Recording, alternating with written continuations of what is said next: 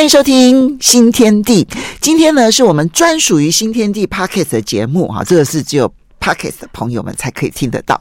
今天我要特别邀请一位我的好朋友啊，这是郭崇伦。如果对于嗯嗯这个国际新闻熟悉的朋友们的话，对这个名字其实就会很熟悉啊，因为呢，他不管是在中国时报期间或者在联合报期间，他都是。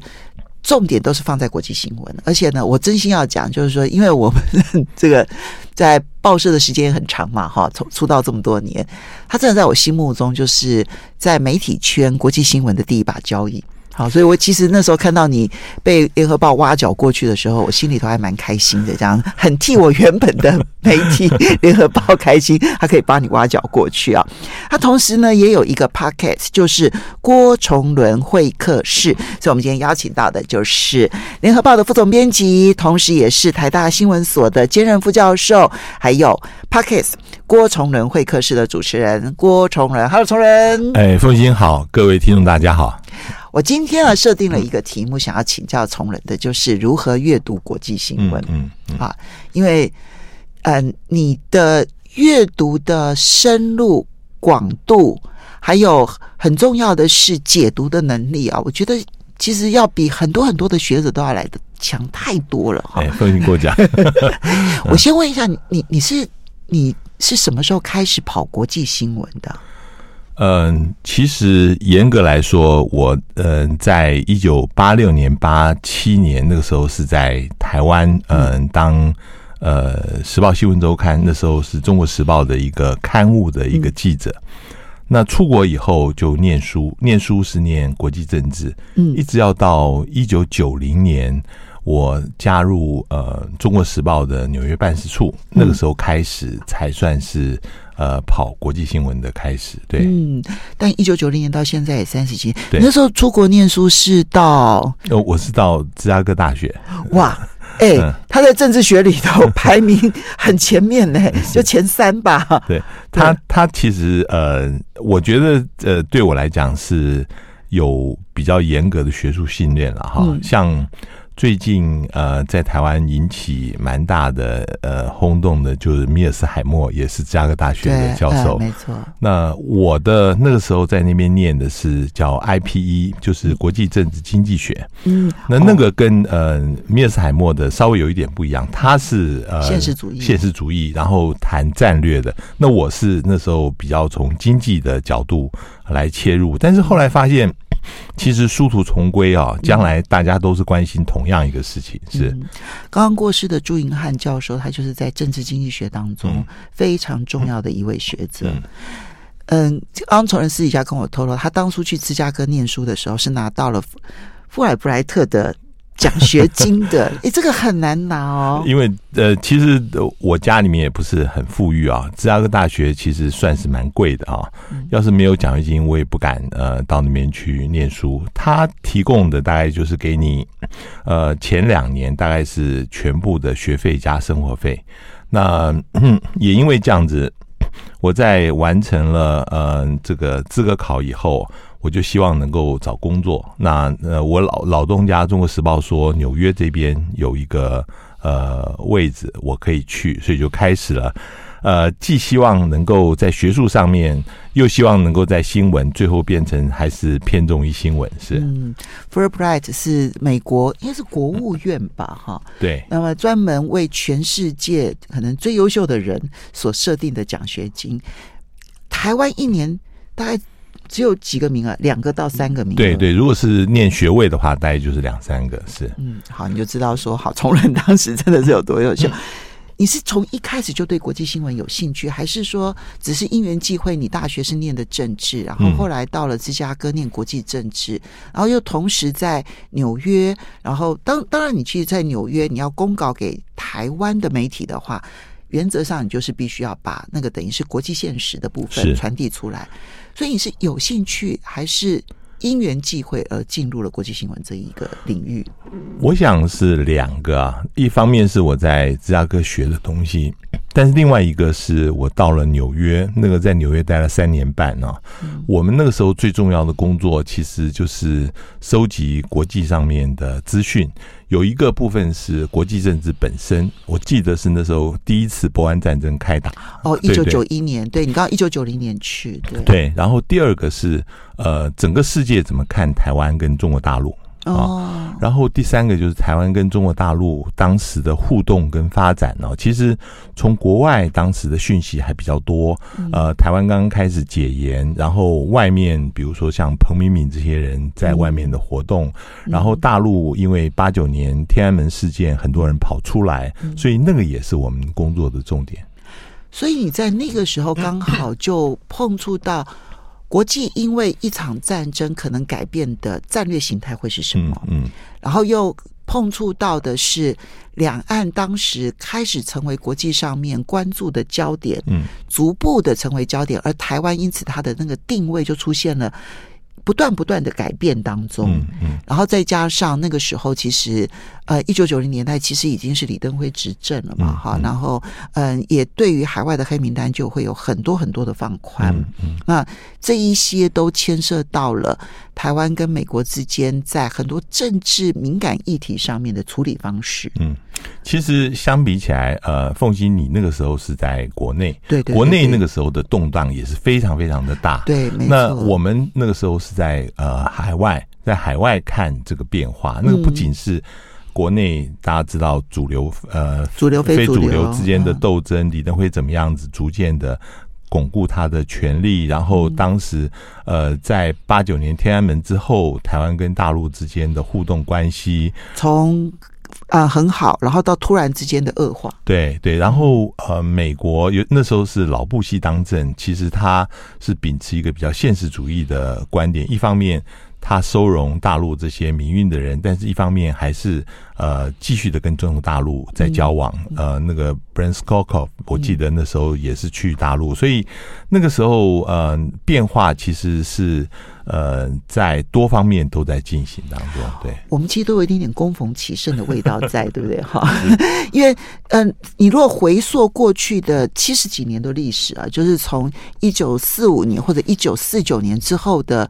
这个台湾来看的话，其实变化最剧烈的大概就是那一段期间，就从一九八零年代一直到后来的这个两千呃二十一世纪初期，大概就是整个不管政治啦、经济结构、金融体系各方面，它都是极剧烈的一个变动。因为比如说我们像外汇管制这些东西，其实都是也是在一九八零年代的时候开始逐步的放宽的，这些都是过去的。这些，我我其实我常常在跟一些过去的一些嗯财经圈的朋友聊天呢、哦，他们说，其实他们很幸，就就讲我们是很幸运的一代，因为我们的前辈都没有经历。我们所经历的开放，所以前辈的经验就没有办法用在我们那个时代，而我们必须去摸索一个新的时代。然后我现在看年轻的一批记者啊，他们也非常羡慕我们那个那一年代，因为我们那个时候呃每天的变化是非常的大的啊，不像他们现在被工作压得按图辛劳啊，所以嗯、呃，他们又要发照片、发影音，还要写稿子。那呃，像我们那个时候有。这个奢侈可以跟新闻对象坐下来，嗯、呃，谈一两个钟头，完全不需要作为新闻背景，嗯、这个东西是很难得的。是，对你这样讲，我想起来，我那个时候如果请教一位经济学者，比如说我中华经济研究院有好几位经济学者，所以我常常去请教他。其实没有任何新闻采访的新闻呢，对，没有。我纯粹是要了解一个现象，他就可以上课，帮我上课上一个多小时，然后我就连续找三位，我就上了三个小时的课。你看看，现在想一想都觉得奢侈的不得了哈。好，但是是崇仁，你回到台湾，那你当时在你在纽约的时候，你会觉得国际新闻供逢其身。嗯，可是回到台湾之后，我相信你就会有一种。一种压力或者框线，就是台湾很长一段时间对国际新闻是一点都不在乎，嗯、一点都不重视。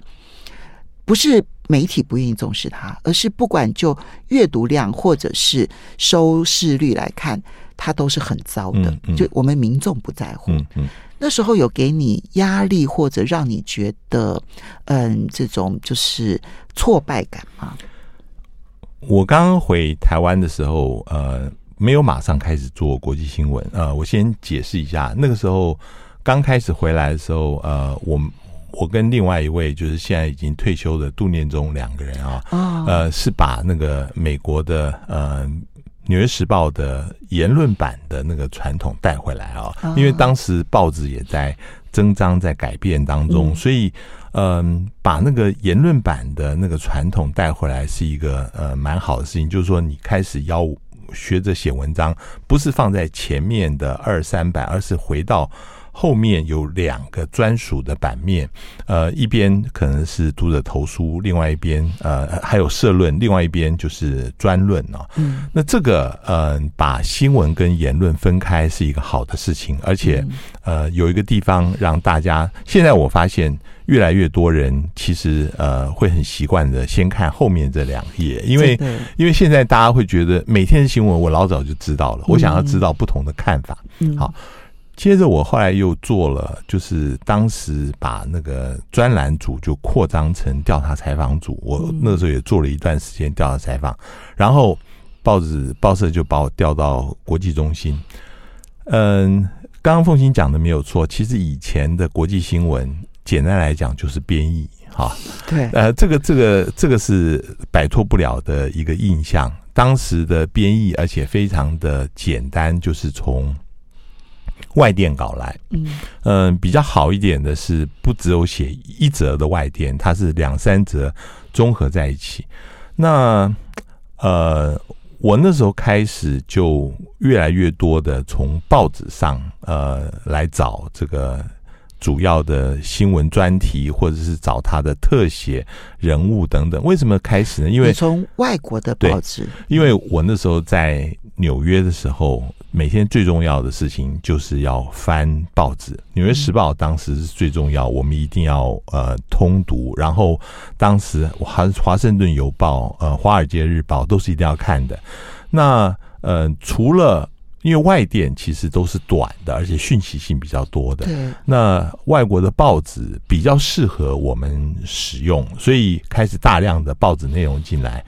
我们也知道，逐渐的 Internet 时代开始了。那那个时候，我们也可以第一时间看到国外的报纸，所以后来的国际新闻就不单单只是编译。但是我我必须还要讲哦，呃，我在那边做了几年以后，后来我被调出来做别的工作。那个时候是中国时报最好的一个呃呃 title，呃，而且我觉得 title 它叫呃国际巡回特派员，就是说。哦 凡是我那个时候就是国际巡回特派员，就凡是没有特派员在的地方，就派我出去采访。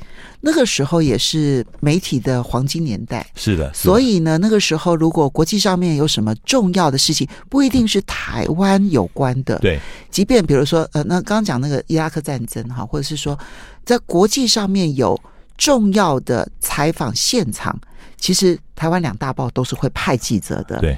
所以那时候，崇仁你就是专门被派去 采访这一种，他或许跟台湾无关，对，但是它是一个重要的国际现场，是，然后你就可以去这些国际现场，是，像像这个，其实对于呃我来讲，呃是特别有用，因为呃过去我在做编译的时候，只能够在纸面上面看到这些事情，可是现在我可以实际到现场去看，就感觉不一样，而且。你必须要逼你要考虑台湾的角度在哪里啊？对啊，譬如说，呃，我那时候在九六年、九七年的时候，曾经呃，就作为这个观光团的一员去了北韩。哦，那时候是开始北韩有接受一些观光的，对对对对，我那时候去了。那因为在外电里面看了非常多北韩饥荒的情况，所以我就会想，我这一次去。其实不要呃，只有观光，因为那时候能够进去只有观光路线。但是我要求就是说，我能不能够从结束之后，不要从原路线呃到下呃到澳门，然后回台湾。我希望能够坐火车到中国丹东，我说丹东那边有事，那他们也同意了，因为以前是有这样子的安排。那至少我在那一段时间可以看到火车沿线，然后其他在没有这北韩监视人员的呃这个监控之下，我能够比较了解一些事情。但是这个呃，就是我后来一直希望能够做的。呃，我后来也做了，嗯、呃，就是在台湾现在还没有就是国家安全的记者。呃，我们知道在台湾的线的安排有外交线，有国防线。嗯、那跑总统府的人兼跑国安会，对。可是你没有把这三个合在一起的。那国安其实是呃外交、国防跟呃两岸的关系。嗯。嗯，那我那时候尽量就希望能够跑这方面这个综合性的问题。嗯、那这个综合性的一个东西，其实呃也是因为。呃，当时的报纸它有这个余暇，就也有这个经经费，就是可以让你可以养一个人，然后让你不定期的可以写一些比较长的报道。那呃，像我那个时候就开始在九六年台海危机之后，固定每年去大陆。呃，我没有，我不是大陆新闻中心的，我也不没有什么跑线的压力，我就去上海、北京，然后去看一些。呃，我以前熟的人，听听看他们对于现在局势的一些看法、想法。嗯、呃，不是只有找对台的，更重要的是找对美的、找国际线的这方面的专家。那这样子综合起来，呃，也不要直接的引他的名字，因为这有给他们有有一些麻烦。但是回来能够综合的写几篇，这个是。我觉得那个时候整个新闻环境能够让嗯让大家能够有这样的余暇的空间。哇，这个训练好扎实哦！因为就像你刚刚讲的，其实新呃，首先第一个部分啊，就是我们的国际新闻很长一段时间都是编译新闻，对，对，其实就是翻译而已。好，翻译然后截取一部分的内容，然后登在报纸上面，它缺乏理解跟解释性。所以，对于读者而言，为什么觉得距离遥远？为什么会觉得不想要听？因为他不知道这件事情到底意义是什么。嗯，嗯，好，这所以你先突破一个框架，然后希望从外国的报纸上面，可能从比较长的论述里头，去找到它真正的必须被解释的意义在哪里。然后接着，你可以到新闻现场这件事情，你要寻找突破。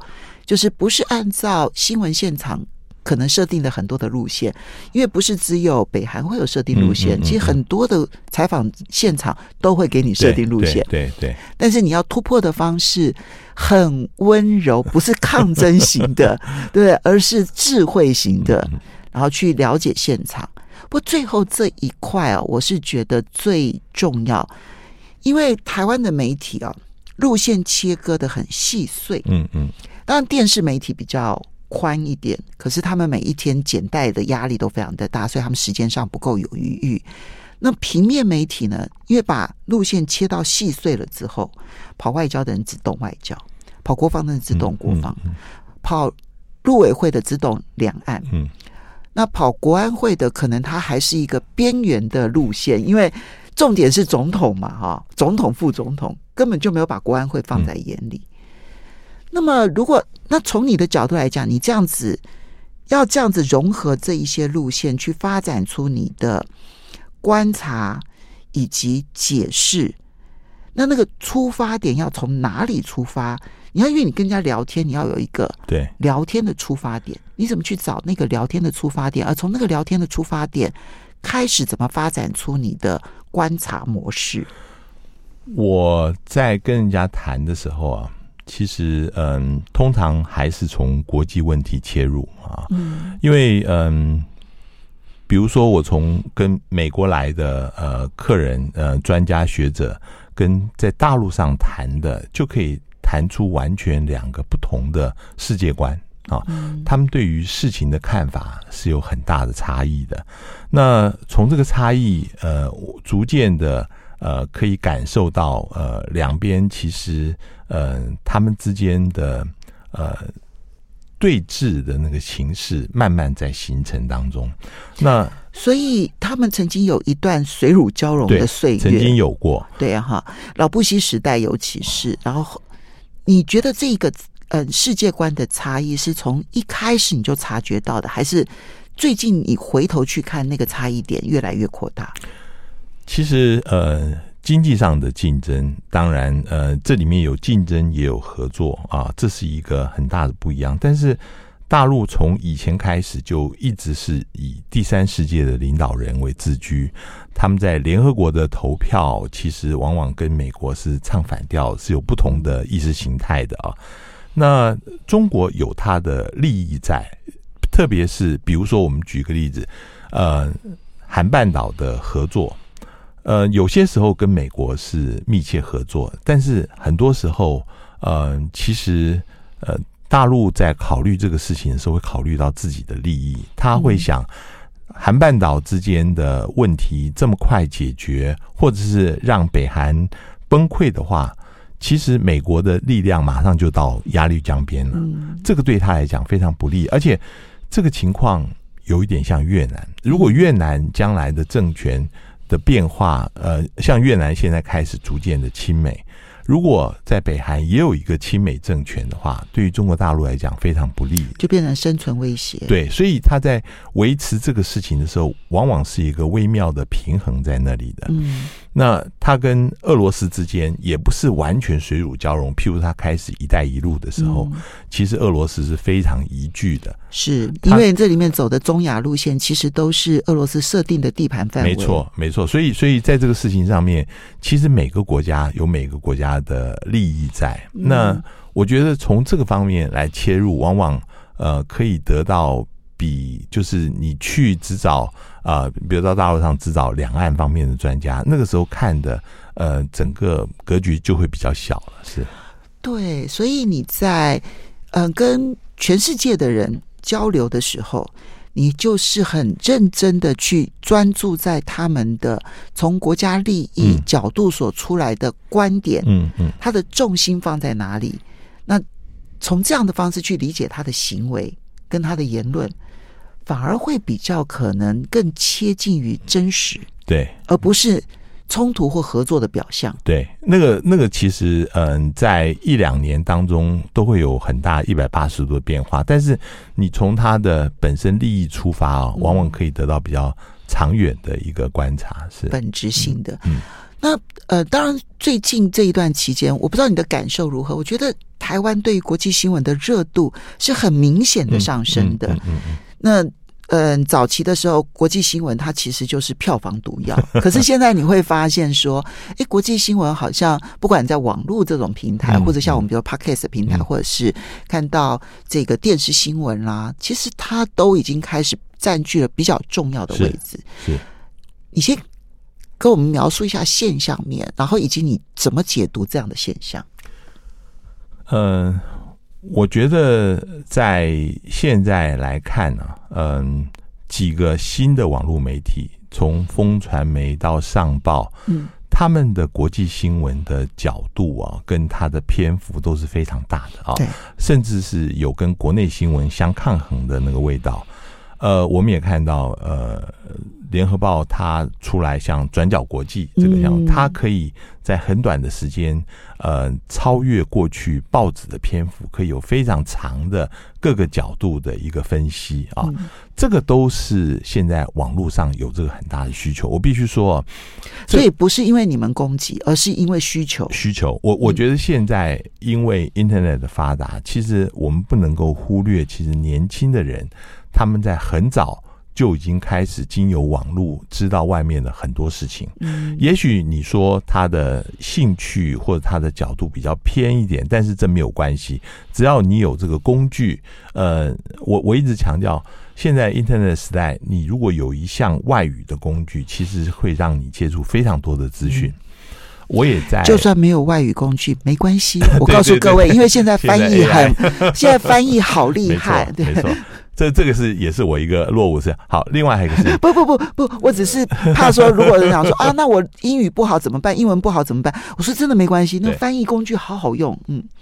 还有我看到在很多现在场合，呃，譬如说，嗯、呃，凤信你也参参加了长风的一些场合，或者是像呃龙应台基金会办的场合，对，年轻的学生，凡是国际的议题，非常的多，非常的踊跃啊。是，那这样子的现象是呃过去从来没有发现过的。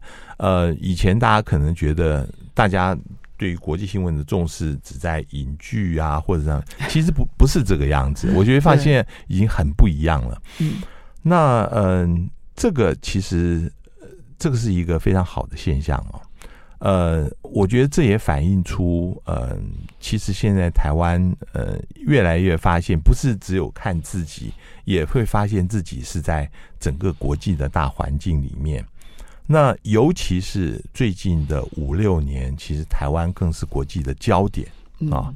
呃，不仅是呃，我们过去好像觉得我们是国际的孤儿，人家都呃不知道台湾在哪里，甚至搞错台湾是泰国。对。但是现在台湾已经非常凸显在国际的这个环境当中。对对对。那我觉得这个也会让很多人对于国际的新闻。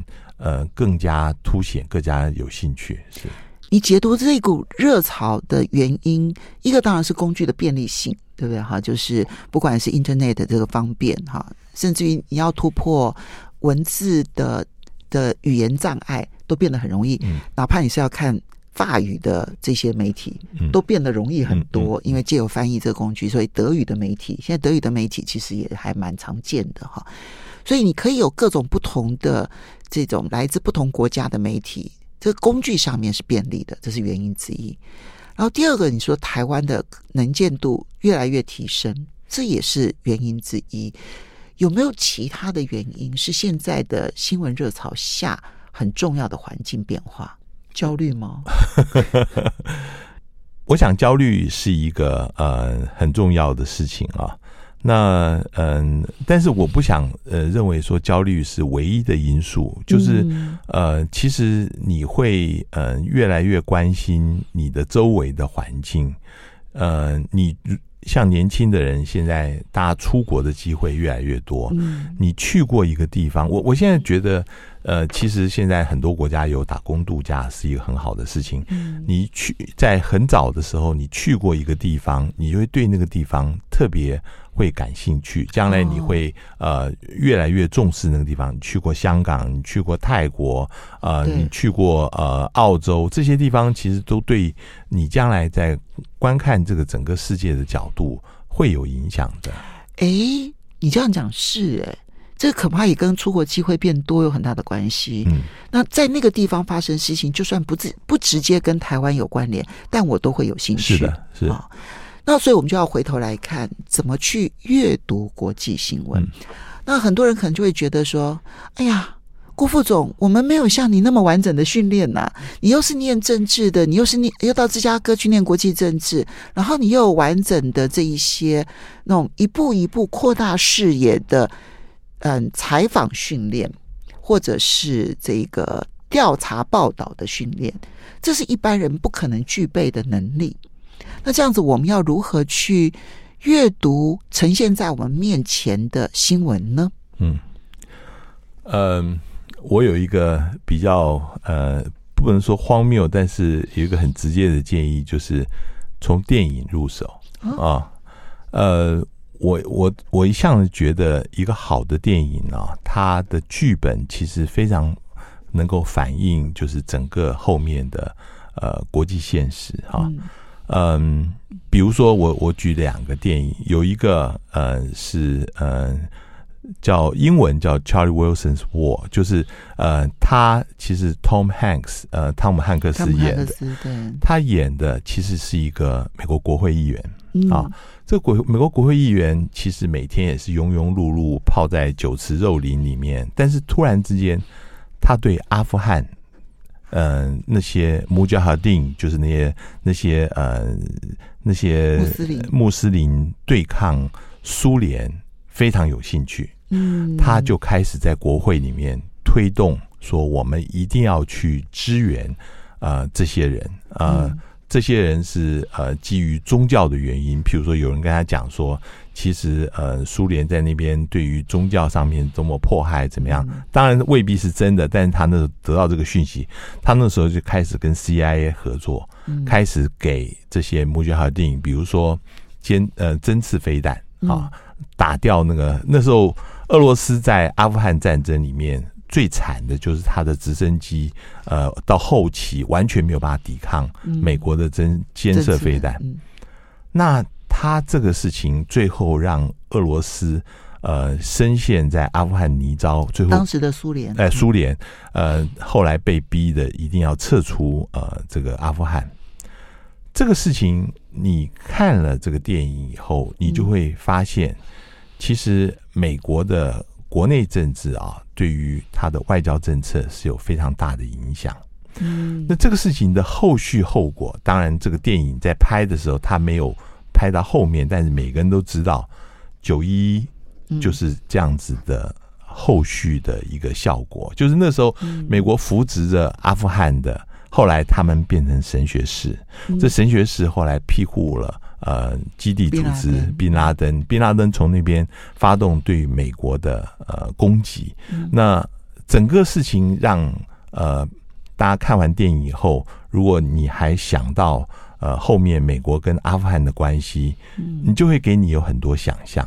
嗯、那这个想象呃这样子的情况是怎么样造成的？嗯、呃，那我觉得这个是呃，我觉得建议大家如果有机会可以看一看这个电影。其实它是等于是根据了美国在历史上面真实发生过的事情，是的。是的，当然，他把它改编的更戏剧性一点，对哈。比如说，是不是有一个汤姆汉克斯这样子的一个国会议 员？这个人 可是他的转变幅度有到这种程度吗？哈，类似这样。可是你刚刚提到的，就是美国的国内政治是如何影响他在国际事务的判断能力，嗯，以及他是从什么角度去判断，而这种判断的方向跟。他所介入的地区，当地人的想象可能的差距是什么？嗯，这些都是可以去衍生出来的很多思考。嗯嗯嗯。可是，所以电影从你的角度来看，电影的好处是什么？电影的好处是它有一个呃人的故事，把你放到这个后面的大的环境，啊、你会因为这个这个主角他的遭遇。你会被吸引进到这个故事后面的背景里面，然后会让你对于整个这个后面的背景开始思考。嗯如果是这个电影能够让你呃对于阿富汗的情况啊，你会感兴趣，我觉得这个就是一个很大的一个发动力量。应该应该发阿富汗这个地方其实是一个。历史上叫做帝国的坟墓，对，没错。啊，从英国人到苏联，苏联到美国，呃，几乎都是如此。那呃，为什么会这样子？为什么这些人是这么强悍？那呃，这个里面有其实其他的国家都想要利用他这里面的人，但是这你要利用，往往就会被这个整个事情反弹反噬。所以，嗯、呃。所以这个情况是，嗯，大家看了以后，也许会有有一些感觉。有趣，对，因为我们在看电影，好的电影会让我们对主角有心理投射。嗯，没错，对，好像我就是他，对不对？哈，然后呢，就算他如果变成英雄，好像就我也变成英雄。可有了这心理投射之后呢，我就会关注那个他所处的那个环境的大背景。他这里面有好多延伸啊，比如说。它是帝国的坟墓，可是我们要问一点，那为什么帝国都想进来，对不对？哈，错，跟他，那你就要可能就要去搜寻他的地理位置所扮演的很特殊的角色。英国当初的思考是什么？嗯，后来美国呃苏联介入的思考又是什么？那后来美国的思考又是什么？可能不单纯是九一一，不单纯是宾拉登，更有他希望在那边所扮演的角色。嗯，嗯，那你就对于。全世界地缘政治当中，阿富汗所扮演的角色就会多很多的搜寻动力，嗯，嗯，然后也对他现在的时刻跟未来的可能性，就多了更多更多的思考空间。嗯，你看现在其实这个新闻仍然在余音渺渺仍然是继续当中。譬如说，现在共和党占据了共呃众议院以后，开始要调查。呃，当时呃，拜登匆匆忙离开了阿富汗，这里面是犯下很大的错误？因为目前共和党一直在批评这个事情。对，那美国在阿富汗经营了这么久，说撤就撤啊，嗯、那完全呃，比如说他在离开他最重要一个呃基地的时候，他其实根本没有跟阿富汗的政府说。嗯、呃，他们担心阿富汗政府里面有间谍，呃，会通知呃塔利班，所以他们担心他们撤退的时候会遭到伏袭，所以他们走了以后，基地整个是空的，然后根本没有通知阿富汗政府，所有外面的人把基地整个抢空了以后，呃，阿富汗政府才知道的事情。所以那个空军基地真的撤的时候，阿富汗政府很无助，这这太荒谬了。但是，嗯、呃，这个事情其实，呃，这里面反映出啊，嗯、呃，美国为什么急着要撤？其实这也跟整个大的布局有关，因为美国现在，嗯、呃，他在全世界的军力是有限的。他那个时候想，他撤了以后，能够把军力开始集中在印太地区。嗯，他们说中部战区可能要裁撤了，将来由印太战区会变成一个主要的一个地方。想不到现在又有阿富汗，呃，又有乌克兰战争又起来了。现在美国变成还是没有办法要把这个军力要集中在那一边，所以。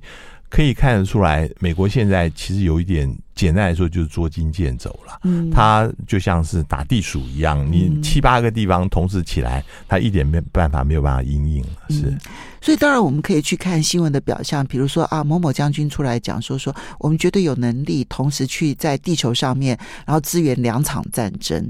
但是，可是实际上的状况，刚刚从人提到，你如果从阿富汗撤退的困窘来看，嗯，你就会看到说，他其实在。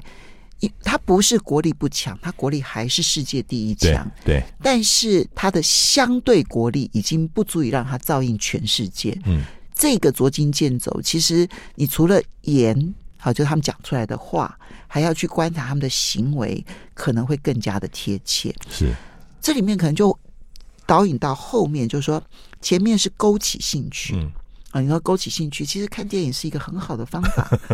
哎，不错哎。可是，我要去在勾出兴趣之后，我要去辐射出那一个更全面的关照。这一点，如果有个知识背景，当然比较方便。可是，一般人可能不具备这样的能力的时候，你会建议用什么方法让他可以多更多的关照？我觉得什么东西开始你有兴趣啊？其实呃，尽量就去看呃。对于这个事情的呃报道，我的建议是，嗯、呃，除了英文的报道以外，你尽量能够到当地他的新闻，嗯，直接去了解，呃，当地是怎么样在想这个事情的。往往你会有更进步一层。呃，我我不是说呃，这些英文媒体他们的报道呃是浅薄了，但是有些时候，嗯、呃。为了要适应呃一般人的了解，往往这里面会省略很多事情。我我们在做呃特派员的时候，呃，往往有一些守则，比如说呃，他们说你写回来的报道里面最好不要超过三个以上的外国人名。对，没错，因为它会形成阅读障碍，呃，或者是说你最好不要。引这个计程车司机讲的话，通常很多记者的那个 quote 是从计程车司机里面来的。好像像这个事情，就是说他容易把这个报道简单化。问题是，所有的呃事情都不是这么简单，这里面都有非常复杂的层面。如果你有兴趣，应该要到另外一层来看。那我自己嗯、呃，在收集讯息的时候，如果对这个事情有进一步了解。呃，我会希望能够，呃，我我现在常常呃在车子上听的就是 podcast，嗯，然后呃我会听一些比较特别的 podcast，那这些 podcast 对我嗯、呃、了解这些事情会比较能够更有帮助，是，嗯，所以给自己更多元接受资讯的。可能性，对，我觉得先不要讲管道，因为管道的话，好像又限缩在一些我们可以被动收到的。其实你要去主动的去找很多的资讯，是，这时候你才有可能多更多的全面关照点哈。那当然，现在的对台湾来说，地缘政治扮演了非常重要的角色。嗯，最后你如果从台湾的角度去出发的话，你会希望我们的听众朋友们哈，用什么样子的方式，然后去关照我们在这个地缘政治当中所扮演的角色？嗯，就是我觉得，嗯，在看台湾的事情的时候，千万不要认为台湾是独一无二的。其实有很多呃相似的情况啊。我们必须来做比较的，像我最近嗯，对于呃两个国家的情况会特别有兴趣，一个是韩国，一个是澳洲。嗯，那当然都是最近的新闻啊。一个韩国的情况，当然最近韩国呃跟日本改善关系，嗯、对。这个后面绝对是有美国的呃强烈介入压力跟跟跟介入在里面了。其实，呃，我们看到韩国其实它在这个乌克兰战争上面，在之前大家知道韩国现在的军火工业是非常发达的，嗯，他们现在是排名第八，全世界，他们希望能够在再过两三年能够。追赶上，变成全国全世界第四啊！他比如他做装甲车啊，嗯、那但是它里面有一个条款，它不能够把这个呃军火能够运送到有争议或者是有战火的一些地区，所以嗯、呃，他之前去年一年，他嗯运到波兰赚了非常多钱啊，可是他要波兰承诺。这个所谓 end use 就最后使用的不能到乌克兰，嗯，这个事情让美国非常火大，美国就逼他必须要呃开放这个，可是他会担心，因为普丁已经警告了，如果你要把这个军火运到乌克兰的话，我们就会加强跟北韩的合作，甚至不排除。呃，把导弹的技术进一步的转移到北韩这边来，所以这个事情直接对于韩国也是一个安全威胁。对，这是生存威胁。对对，所以但是最后没有办法。昨天前天我看到新闻，呃，韩国终于也还是同意，还是同意了。对，那澳洲就更有趣了，因为澳洲之前我们知道。他因为要接收美国的核潜艇，不惜跟法国的那个合约把它废除了，哈，法国非常的生气。那理由就是说，呃，因为法国那时候争取的时候，嗯、澳洲一直强调他一定要在呃澳洲来建。突然之间，昨天新闻出来说，呃，澳洲说来不及了，那呃，现在呃有可能要。先由美国帮忙代建啊，这个这个其实就是呃，我我觉得澳洲在为了要跟美国嗯、形成一个同盟关系，在很多时候必须要放弃过去他所坚持的事情，包括呃他嗯。八艘里面可能五艘要美国代建，最后自己只盖三艘。那个呃，所有的这个呃国防经费会呃完全要到美国这边去啊。所以像这个事情，其实都会反映在呃台湾的情况。那每个国家在跟美国联盟的时候啊，都会被逼着做一些牺牲。那这些牺牲，其实很多国家都会。有很多辩论，呃，这些辩论，呃，我觉得在台湾，嗯、呃，要不然就是会呃无限上纲，变成呃另外一批的人不赞成的人就是叛国，就是跟大陆这边有什么勾结，那要不然就完全没有这样子的辩论。我觉得，呃，这个是呃我们在看台湾的呃目前的情况的时候，如果有更多的跟其他国家做比较，也许会发现我们缺的是什么。嗯，我们能不能够清楚的知道我们的国家利益在哪里？是的。然后每一个国家从国家自己的国家利益出发所做的一些行为，我们到底应该找到的妥协点在什么地方？今天要非常谢谢我的好朋友郭从仁，今天谈的如何来阅读国际新闻，或者是说如何的来看待国际新闻，在此时此刻的台湾，感觉上面好像是更加的重要。